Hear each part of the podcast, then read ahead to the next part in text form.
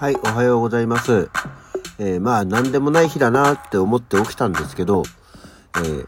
今日、あの、銀行から引き落としの支払いの、俺が銀行に用意してるお金を間違ってて引き落としができてませんでしたっていう、そんなお知らせのメールから目が覚めた、なんだかなっていう朝です。はい。改めましておはようございます。12月の27日水曜日、午前7時32分、起き抜けラジオ、西京一でございます。いや、なんかそうなのよ。あ、今日、ね、ほら、もう年末だしこういうのもね、ちょっとバタバタもするからと思って、あれだったんだけど、支払い今日引き落とし日が、なんだけどもさ、お金用意しといたら、全然足りてなくて、あれ？と思ってよく見たら、自分が用意してた金額が、あの、使った分の、あの、今までに今月使った分の金額見てて、はいはいと思ってたら全然違った。ああ、もうなんか数千円単位で違うわいと思って、今日は会社に行く前に、えー足していかなきゃいかんという。知恵っていう。せっかくもうこれでバッチリって思ってたのにって思って、朝からなんだかなっていう感じで 起きました。おはようございます。皆さんいかがお過ごしでしょうか。12月も27日になりまして、うん、まあ、お勤めの方はどうでしょう？明日までですかね？私も明日まで、えーがお仕事ということで20からはお休みなんですけどもね。あのさ、結局、いわゆるその、年の初めのご挨拶の郵便物をね、あまあ、今回は一応夢中だからさ、まあ、いつものようなものは作んないでいいやと思ってはいたんですけど、それにしてもだから、なんか挨拶的なものを送んなきゃいけないんだよなって思ってはいるんだけど、そうなると自分でハガキ買ってきて、まあ、まあ別に文字のものでいいやと思ってるから自分で印刷してって思ってはいるんだ、いたんだけども、全然それが 手を、全く手もつけてないって。で、本来だったらああいうのはさ、こう年内に送る習わしのものじゃないですか。で、まあ今から、今日準備できるわけでもないんで、えー準備したって絶対年明けちゃうからさ、もうなんか思いのほ、思い切って、もう全然 変な時期に送るのでもいいかなと思う。ちょっと変な時期ってもう正月過ぎてるがっていう時期でもいいかなとは思ってはいるんですけどね。特になんか今回は面白みを何も考えずに、まあ、ある程度普通な感じにしようかなとは思ってはいるんですけどね。うん。なんてことも考えて、さて、あの、だから、まあ、このラジオ本当に、この話も何回かはね、してますけども、このラジオ聞いてる人は、ああ、そうだよねって思いながら、まあ、届かんよねって思いつつ、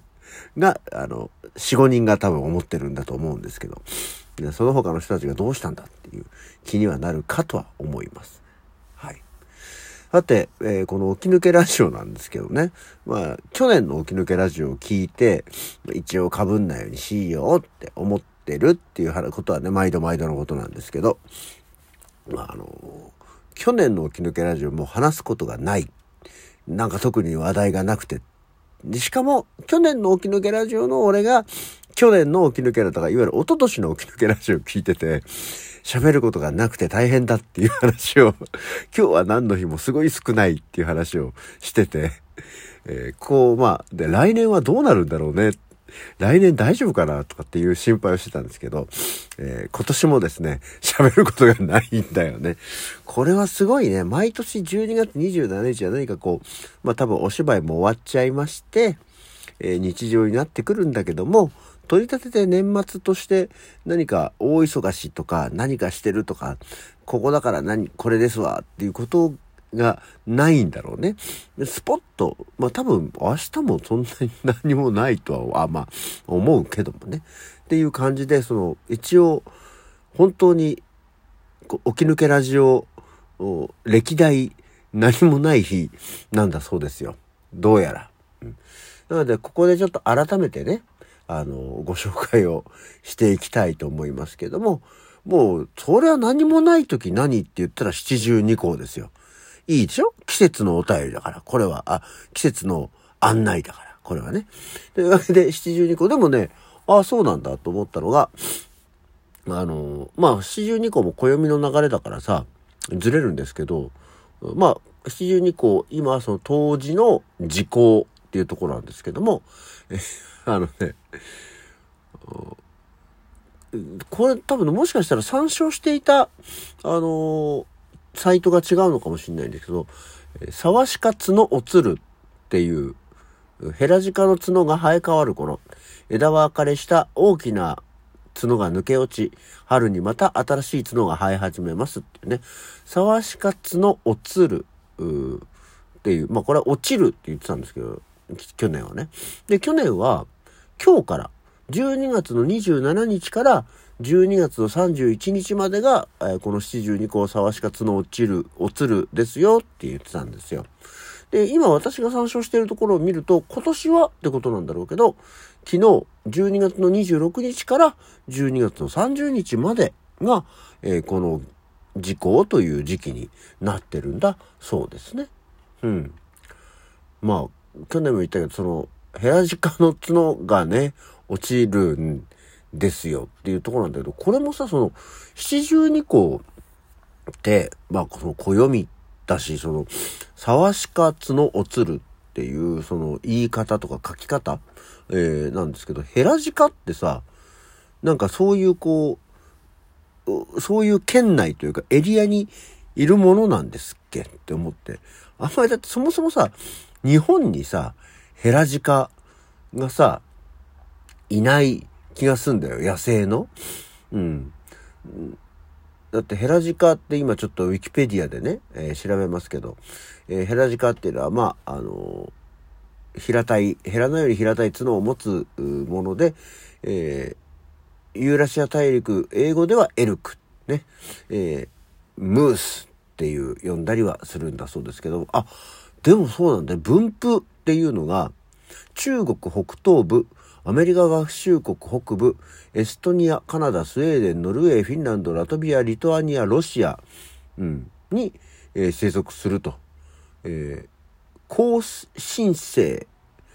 高新星って何ですか？高新星における分布は、現在よりも広範囲に及び、例えば、北海道だけでなく、日本列島の中部まで南下していたとされるっていう更新生って何ですか？今日もなんかお勉強の時間になってますね。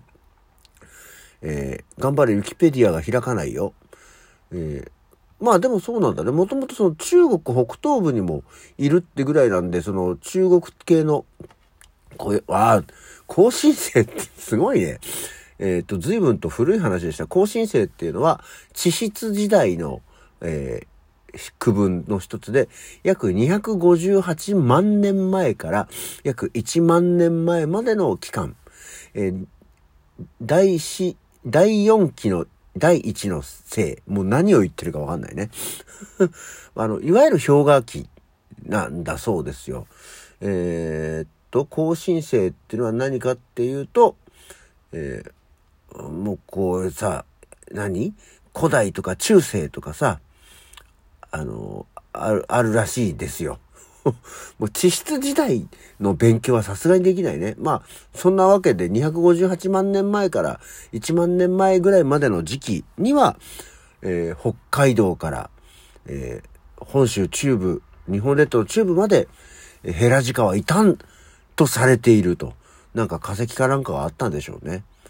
だからどうしてもそのヘラジカってさ、こうアメリカとかカナダ、スウェーデン、ノルウェー、フィンランド、まあそういう今さっき出てた、うところにいるもんだと思ったら中国にもいたんだね。だからそういう暦の中でも読まれるようになったんだね。まあ、これも勉強になったというか、それを知ってたからって何にもならないし、これはやがて使う日が来ないとは思うんですけど、っていうことなんですって。うん。まあ、朝からね、そんな、ここのとこ朝からそんなお勉強をすることが多々ありますね。えー、皆様もヘラジカについて、えー、覚えておいてください。昔、えー、日本にもいたらしいと。野生のやつがね。はい。で、全然関係ないんですけど、今日は、えー、寒天発祥の日だとですよ。うん。えー、京都市に事務局を置く伏見寒天記念碑を建てる会が制定したんだそうですよ。伏見寒天記念碑を建てるためですよ。えー、日付は現在の暦で12月の末頃に初めて寒天の元となるところてんが京都市伏見区岡子町で島津藩に提供されたと資料から推察できることから、えー、12月、で、伏見243、伏見、ね、を、その数字にして243を24と3、24たす3で27と見立てて、27日で12月の27日としたと。えー、ね、足したよ、伏見を。伏見から島津藩に提供されたので、でもだって、2、伏見を243って読むまではいいんだけどさ。なんでそれを、伏、まあそうか、まあ一応、文字的にも伏見で、二文字か。まあじゃあギリギリよしとしようね。はい。で、12月27日にしたということで、京都伏見が官邸発祥の地であることをアピールして、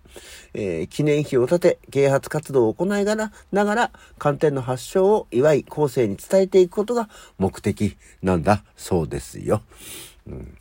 これを立てる会なんだけど、もう立てたのかね、伏見、えー、官邸記念碑。えー、これはどうなんでしょう？今調べて何か回答が出るような時間になんとか答えが出るんでしょうか？あ伏見に寒天発祥の記念碑が完成したんだそうですよ。これ2021年の1月の22日に。うわなんだ1月の22日かよ。